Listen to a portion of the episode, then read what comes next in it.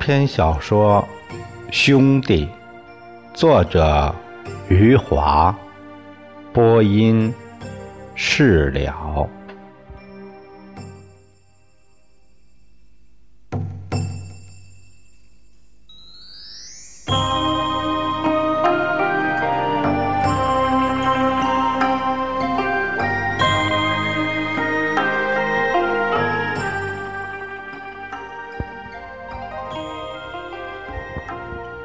就在六个合伙人绝望的时候，李光头风尘仆仆的回来了。这时的李光头已经离开刘镇三个月零十一天了。他傍晚的时候走出了我们刘镇的长途汽车站，还是穿着那身衣服，还是一手提着个包，一手拿着那张。卷起来的世界地图，他走到了苏妈点心店，在一张桌子前坐下来。苏妈竟然没有把他认出来。这个李光头走的时候是一个闪亮亮的光头，回来时却是一头长发，而且满脸的胡子。李光头拍一下桌子，大叫一声：“苏妈，我回来了！”苏妈吓了一跳，指着李光头的长发惊叫起来：“哎，你、你、你怎么这副模样啊？忙死了！”李光头晃着脑袋：“我在上海忙死了，理发的时间都没有。”苏妈双手在胸前捏着。看着站在一旁也在吃惊的女儿苏妹，小心翼翼的问李光头：“生意谈成了？饿死了！哎，饿死了！快快，给我弄五个包子！”苏妈赶紧让苏妹给李光头端上肉包子。李光头抓起一个就往嘴里塞，声音嗡嗡的对苏妈说：“嗯，哎呦，那那，马上通知铜铁匠啊，还有那仓库开会，我吃完就来。”李光头的神气让苏妈觉得他已经拉到了大北的生意。苏妈连连点头，转身出门，急匆匆的走去了。苏妈走出二十来米，才想起那个仓库已经退掉了，又急匆匆地走回来，站在门口不安地说：“是不是去铜铁匠那里开会？”李光头嘴里塞满包子，说不出话来，只好点着头，哎，表示答应了。苏妈如获圣旨般的。跑向了我们刘镇的城西巷，他走到张裁缝门前，就大声叫起来：“李光头回来啦！”苏妈连着叫了四声，把张裁缝、小关剪刀、鱼拔牙都叫了过来。铜铁匠听到了叫声，也冲出门来。同张关羽这四个人就站在铁匠铺的门口，听着苏妈上气儿不接下气儿，说着李光头如何神气活现的走进点心店，如何拍着桌子大声说话。听完苏妈断断续续的介绍，铜铁匠沉吟了片刻，面露笑容：“成了，这事儿成了。”你们想想，这事儿要是不成，李光头还会这么嚣张？他还会通知我们开会吗？早就灰溜溜躲起来了。张裁缝、小关剪刀、于拔牙三位使劲的点起了头，高兴的骂起来：“这个王八蛋！这个王八蛋呐！哎呀，这个王八蛋！”铜铁匠笑着问苏妈：“这王八蛋 是不是满嘴的广东腔？哎，像个港商。苏妈仔细想了想，摇着脑袋，嗯，满嘴的刘镇腔，啊，总会有几句儿上海话吧？上海话也没有。这王八蛋倒是不忘本。铜铁匠夸奖了李光头一句苏妈点着头，啊，头发很长，像像那唱歌的。我明白了。铜铁匠自作聪明，这王八蛋真是心比天高，连港商都不放在眼里，学起外商来了。你们想想，那马克思和恩格斯，那都是外国人。不都是长头发，那大胡子？对呀，苏妈叫起来，满脸胡子。苏妈这时候是个积极分子，她抹了抹额头上的汗水，说还要去通知一声王冰棍儿小关剪刀说，刚才还见到王冰棍手里提着酱油瓶走出城西巷。苏妈立刻匆匆跑出城西巷。跑向了我们刘镇的酱油店，铜铁匠张裁缝、小关剪刀和鱼拔牙在铁匠铺里坐了下来，四个人兴奋的满面红光，像是四个精神病患者一样，张嘴乐呵呵的笑，在铁匠铺里胡乱走着。胡乱撞着，铜铁匠第一个冷静下来，他摆摆手，让张、关、于三个在长凳上坐下来。他说：“李光头不知道他们把仓库退了，把三十台缝纫机分了，让三十个姑娘回家了。”他说：“李光头知道后可能会暴跳如雷。”可能会骂出一堆难听的话来。童铁匠对张关羽三个说：“这个李光头骂起人来，那张嘴像机关枪一样突突响。你们千万不要生气，千万要冷静，就让他骂上一阵子，等他消了气儿，再讲讲我们的难处。”铜铁匠说的对，张裁缝扭头对小关剪刀和于拔牙说：“你们一定要冷静，放心吧。”小关剪刀说：“别说是骂我了，就是骂我爸，老关剪刀，骂他一个狗血喷头，我小关剪刀也不会生气。”是啊。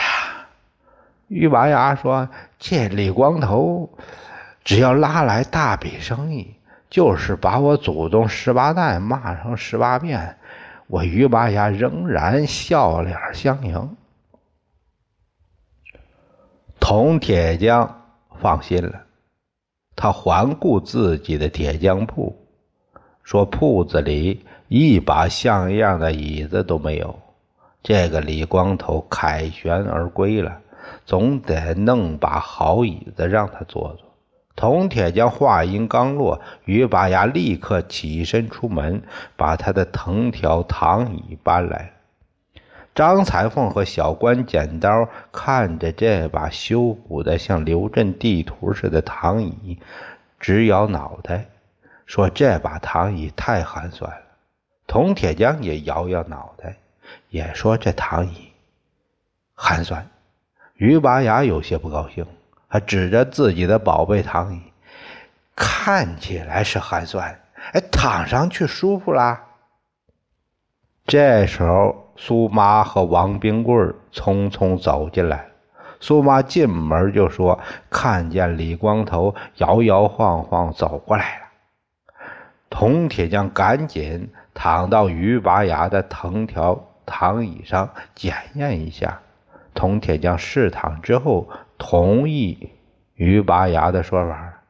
嗯，还算舒服。长头发、大胡子、一副外伤模样的李光头走进铁匠铺时，看见他的六个合伙人满脸幸福的笑容，恭恭敬敬地站在那里。李光头哈哈大笑，哈哈哈，久违了，久违了。铜铁匠看着风尘仆仆的李光头，恭敬的让李光头坐到躺椅里去。铜铁匠说：“你终于回来了，你辛苦了。”其他五个合伙人也跟着说：“哎，你辛苦了，不辛苦。”哎，李光头摆摆手：“做生意不能说辛苦。”铜铁匠他们。连连点头，嘿嘿笑个不停。李光头没有坐到躺椅里，他一屁股坐在那条长凳上，把提包和世界地图也放在了长凳上。铜铁匠他们执意要请他坐在鱼拔牙的躺椅里。李光头摇摇头，摆摆手，还对铜铁匠眨了眨眼睛。他说。我就坐这长凳啊！说起来，这长凳还是我老相好。铜铁匠哈哈大笑起来。他对张官于王苏说：“哎，我说过的，李光头不会忘本。”李光头看到六个合伙人全站在那儿，就招呼他们也坐下来。六个合伙人摇晃着六个脑袋，说他们不想坐下，哎，说他们站着很好。李光头点点头，同意他们就这么站着。李光头架起二郎腿，身体靠在墙壁上，把自己伺候舒服了，脸上露出了听取工作汇报的表情。啊，我走了三个多月，你们这边进展怎么样啊？同张关羽王苏哑口无言，相互看了看去，然后张关羽王苏五个全看同一个了。铜铁匠迟疑了会儿，上刀山似的上前走了一步，咳嗽了几下，清了清嗓子，才缓缓的说起话来。铜铁匠把李光头走后发生的。事儿一五一十的说了一遍，最后说：“呃，我们也是迫不得已，请你千万要理解。”李光头听完铜铁匠的话，低下了脑袋。六个合伙人忐忑不安的看着李光头，心想：这王八蛋的脑袋只要抬起来，肯定是一阵王八蛋叫骂声。李光头的脑袋抬起来后，出乎他们意料。李光头宽宏大量的说：“留得青山在，不怕没柴烧。”六个合伙人长长的舒了六口气，六颗悬着的心放下了，六张紧张的脸放松的笑起来。铜铁匠向李光头保证：“只要一天。”仓库就能租回来，三十台缝纫机就能搬进去，再给两天，三十个姑娘就能叫回来。李光头点点头，然后说：“不急，不急，什么意思？”六个合伙人瞠目结舌，看着李光头。李光头架着二郎腿坐在长凳上，还是一副舒服的模样。到了关键时候，张关羽、王苏五个人，十个眼珠立刻习惯的看了铜铁匠一眼，指望铜铁匠出来说话。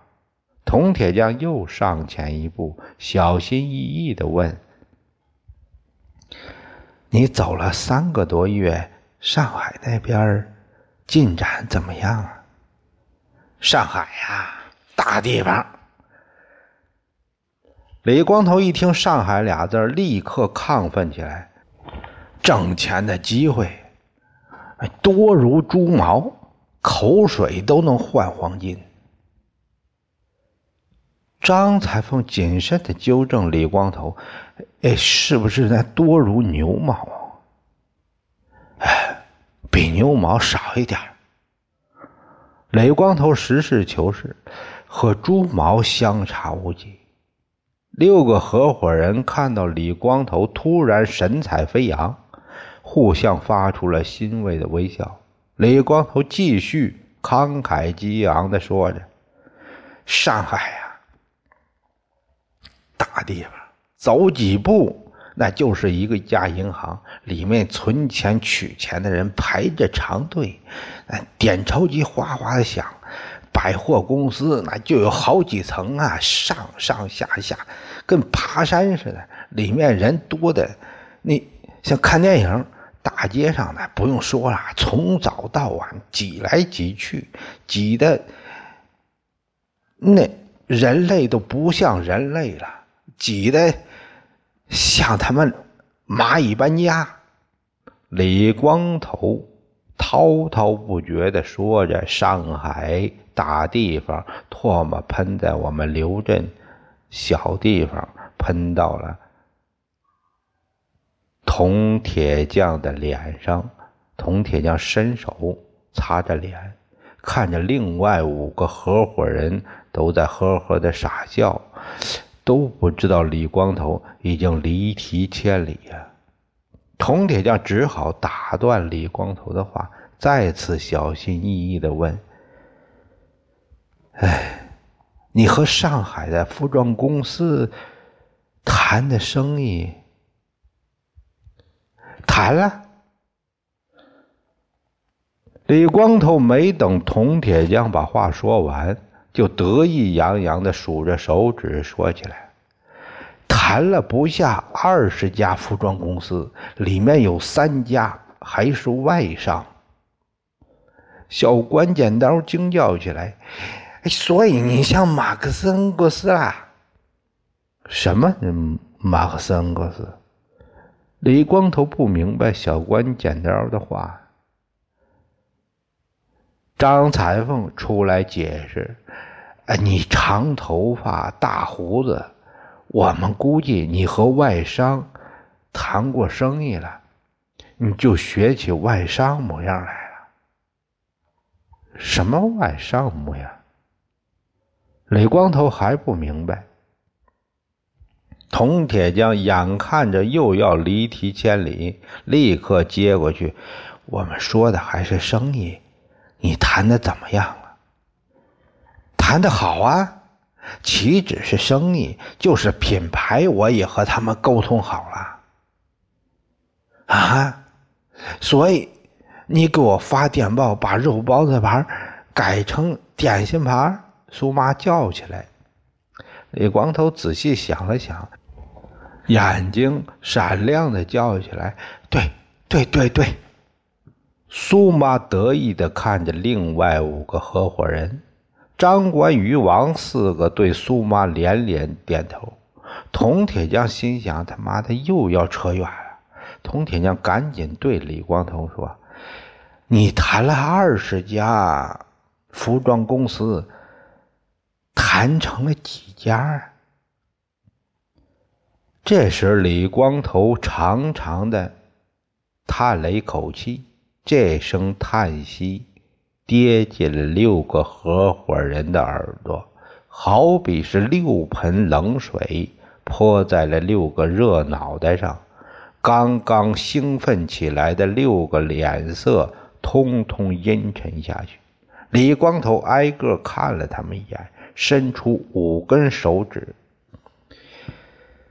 哎呀，五年前。”我去上海为福利厂拉生意，只要把福利厂残疾人的全家福那照片拿出来，再加上我的真诚热情，就会打动一个个公司的一个个业务员，为福利厂拉来一笔笔的生意。五年后。我拿着世界地图为我们自己去上海拉生意比五年前更真诚更热情也更成熟。可是啊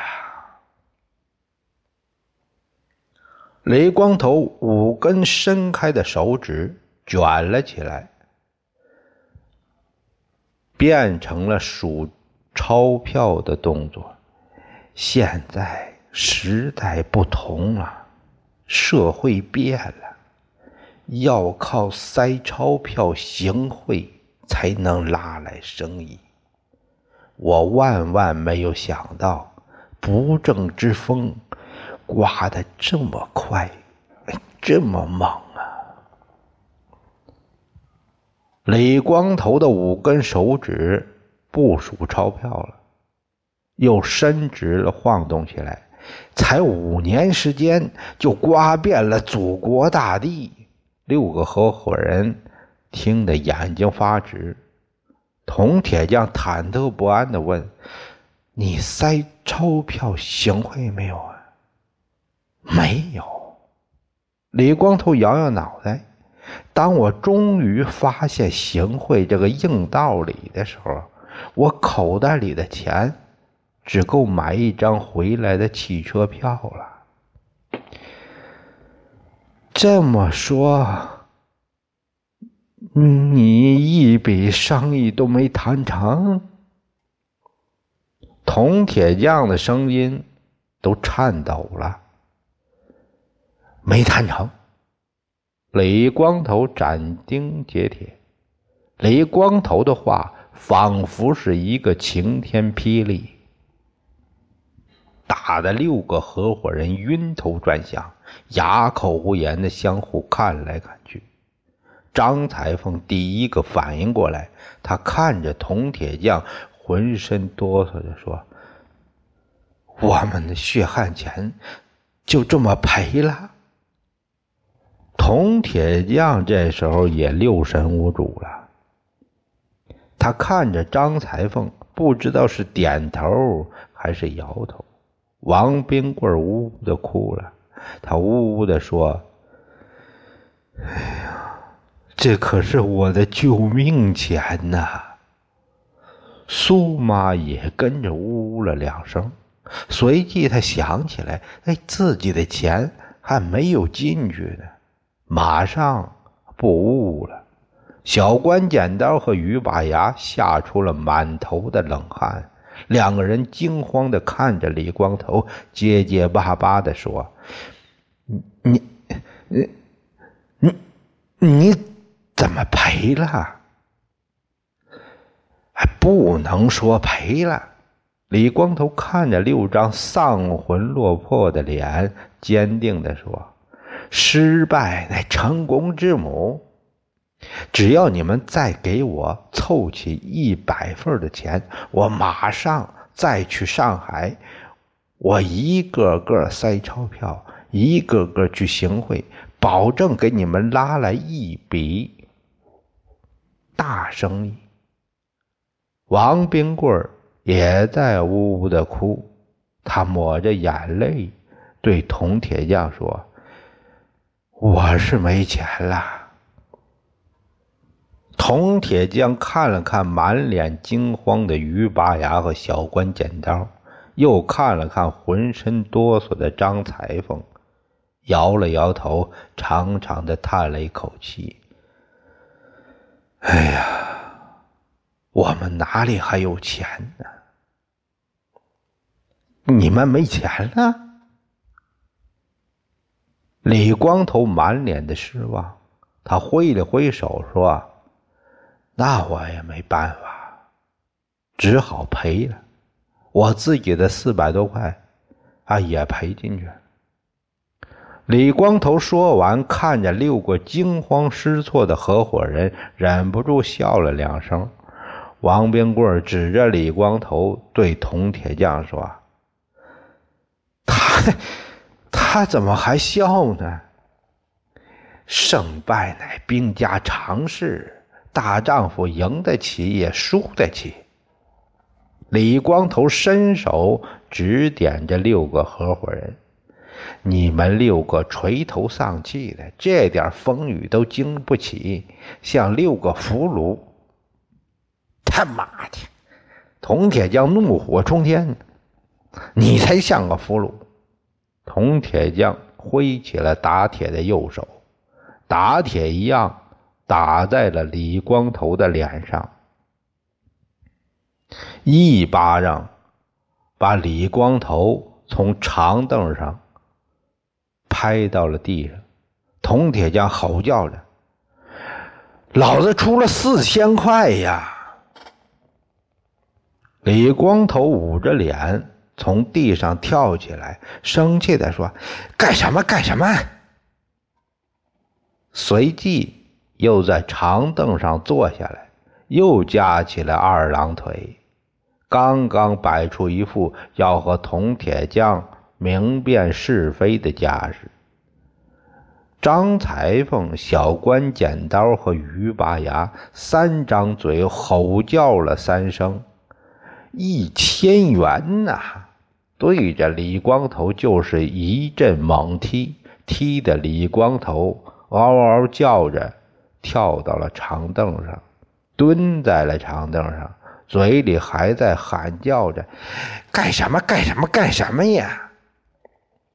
张关羽的脚也互相踢到了一起，他们自己也疼得嗷嗷叫了。王冰棍最为悲壮。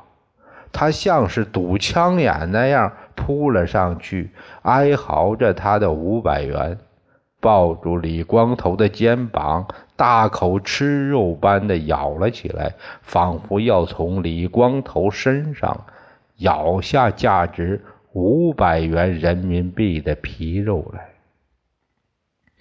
李光头杀猪般的嚎叫着，跳下长凳，使劲儿。甩了几下，才甩掉王冰棍尖牙利嘴。李光头一看大事不妙，他拿起提包和世界地图，窜出了铁匠铺，站到了门外后，李光头觉得自己虎口脱身了。他气愤地指着屋里的人喊叫：“干什么？干什么呀！”买卖不成仁义在，可以坐下来好好讲道理吗？李光头本来还想和他们继续讲道理，看到铜铁匠举起铁锤冲出来，赶紧说：“今天不讲了，今天不讲。”李光头好汉不吃眼前亏，拔腿就跑，跑的。比狗比兔子还要快，铜铁匠举着铁锤，一直追到巷口才站住，对着仓皇而逃的李光头吼叫：“他妈的，你听着，老子以后见你一次揍你一次，老子要世世代代揍你下去！”